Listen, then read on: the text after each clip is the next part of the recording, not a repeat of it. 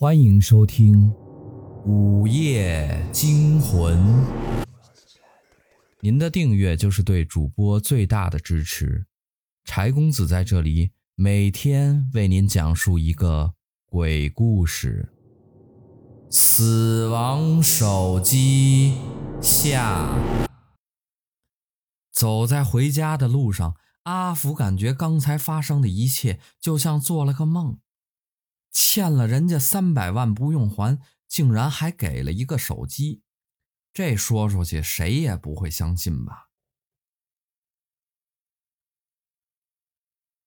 午夜，嘟嘟嘟嘟嘟嘟，一阵手机铃声惊醒了熟睡中的阿福。他揉了揉惺忪的睡眼，抬头一看，是那个新手机来电。望着上面陌生的号码。阿福好奇的接通了，喂，你是？你别管我是谁，我只想告诉你，你马上就要死了。阿福顿时一阵恼火，大半夜接到一个电话，竟然还要咒自己死。你才要死呢！你全家都要死。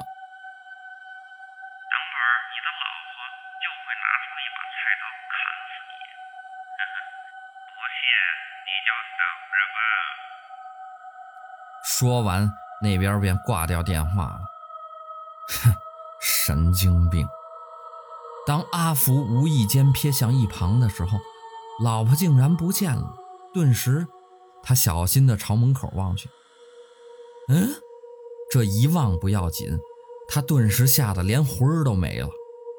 月光下，老婆手中那把泛着冷光的菜刀显得格外的吓人。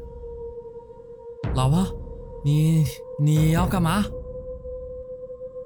宰了你，宰了你，我就能过上好日子了。保险赔偿金有一百多万。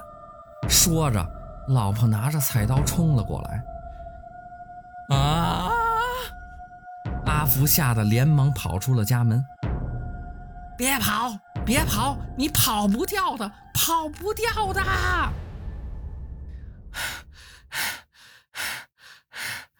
来到空旷的大街上，望着老婆还没有追来，阿福总算舒了口气。这，这太他妈诡异了！望着手中的手机，阿福惊奇万分。呲！这时，路边停了一辆出租车。上车，上车！里面的司机师傅伸出脑袋喊道：“阿福不认识这个人啊，你谁呀？我是来救你的，快上车！”此时。阿福感觉自己像是掉进了一个深渊里一般，到处都弥漫着危险的味道。他犹豫着上了车，唰的一下，车子迅速的行驶了起来。你你到底是谁呀？我又不认识你。阿福疑惑道。到了你就知道了。片刻。阿福被带到了一个荒郊野外，干干干什么呀？去了你就知道。在司机师傅的催促下，阿福走到了一个坟前，顿时吓得魂儿都没了啊！再回头一看，哪里还有刚才那个司机师傅？那个司机师傅顿时就消失不见了。而那个坟墓上的照片，正是刚才的那个司机师傅。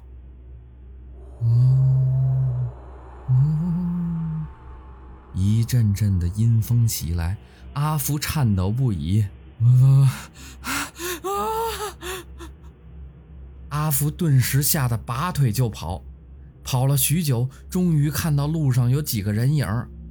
阿福立马跑了过去。师师傅，师傅，这是什么路啊？哪有公交车呀？小伙子，你说什么呀？那人缓缓的抬起头，啊！阿福惊恐的发现，那人的眼睛竟然是白色，额头上还爬着蛆。阿福吓得扭头就跑，鬼鬼呀！小伙子，你瞎嚷嚷什么呀？不远处，一个老妇女模样的人不高兴的说道。阿福小心地走了过去，指着前方刚才的鬼：“啊啊，阿姨，前前面，前面有鬼！”鬼！老妇女迟疑了一下，随即将手伸到了脸上，唰的一下撕开了自己的脸皮。小伙子，是不是这样的呀？鬼鬼鬼啊！不知跑了多久，阿福来到一片悬崖面前。嘟嘟嘟，嘟嘟嘟，这时手机铃声又响了起来。喂，你你到底是谁？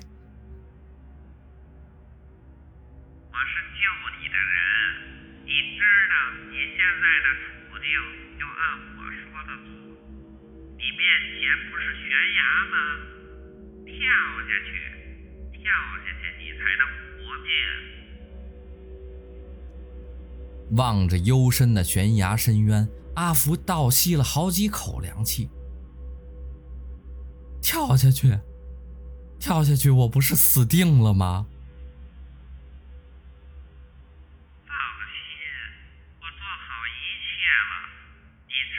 跳下来，保证没事。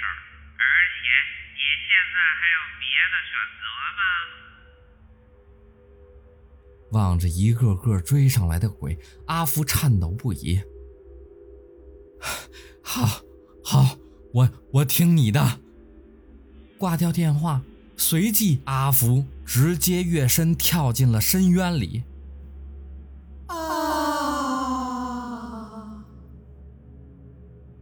老板，那家伙跳下去了。那群追逐阿福的鬼中，一个拿出了手机打了起来。而在公交车上，那个送阿福手机的男人听到电话那边的声音，无奈的笑了：“哈哈，还真是个傻瓜，这么容易相信别人，真是太不经玩了。算了，再找下一个吧。”一旁的助理笑道：“老板，这人说不定还没死呢，咱们或许还可以接着玩呢。”没死，你逗我呢吧？几千米的悬崖跳下去还能活命？那个男人笑道，可是随即又掏出了手机。好吧，反正今晚也没得玩了，就当碰碰运气吧。说着，他把电话拨了过去。忽然。一阵清脆的响铃声随着电话里的嘟嘟声在公交车里响了起来，男人和助理吓了一跳。怎么回事？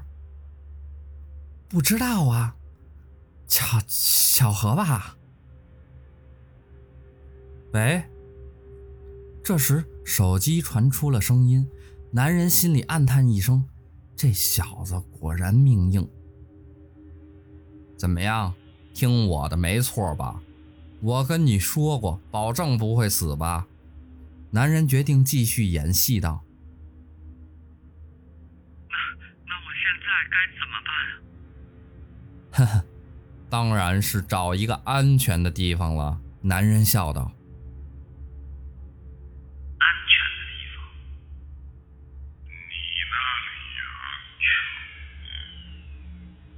手机里的声音突然变得阴冷起来，男人的瞳孔慢慢的放大，嘴巴也合不起来了。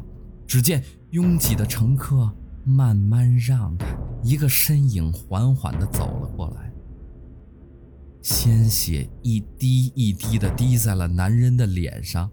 此时他脸部极度的扭曲，你，你。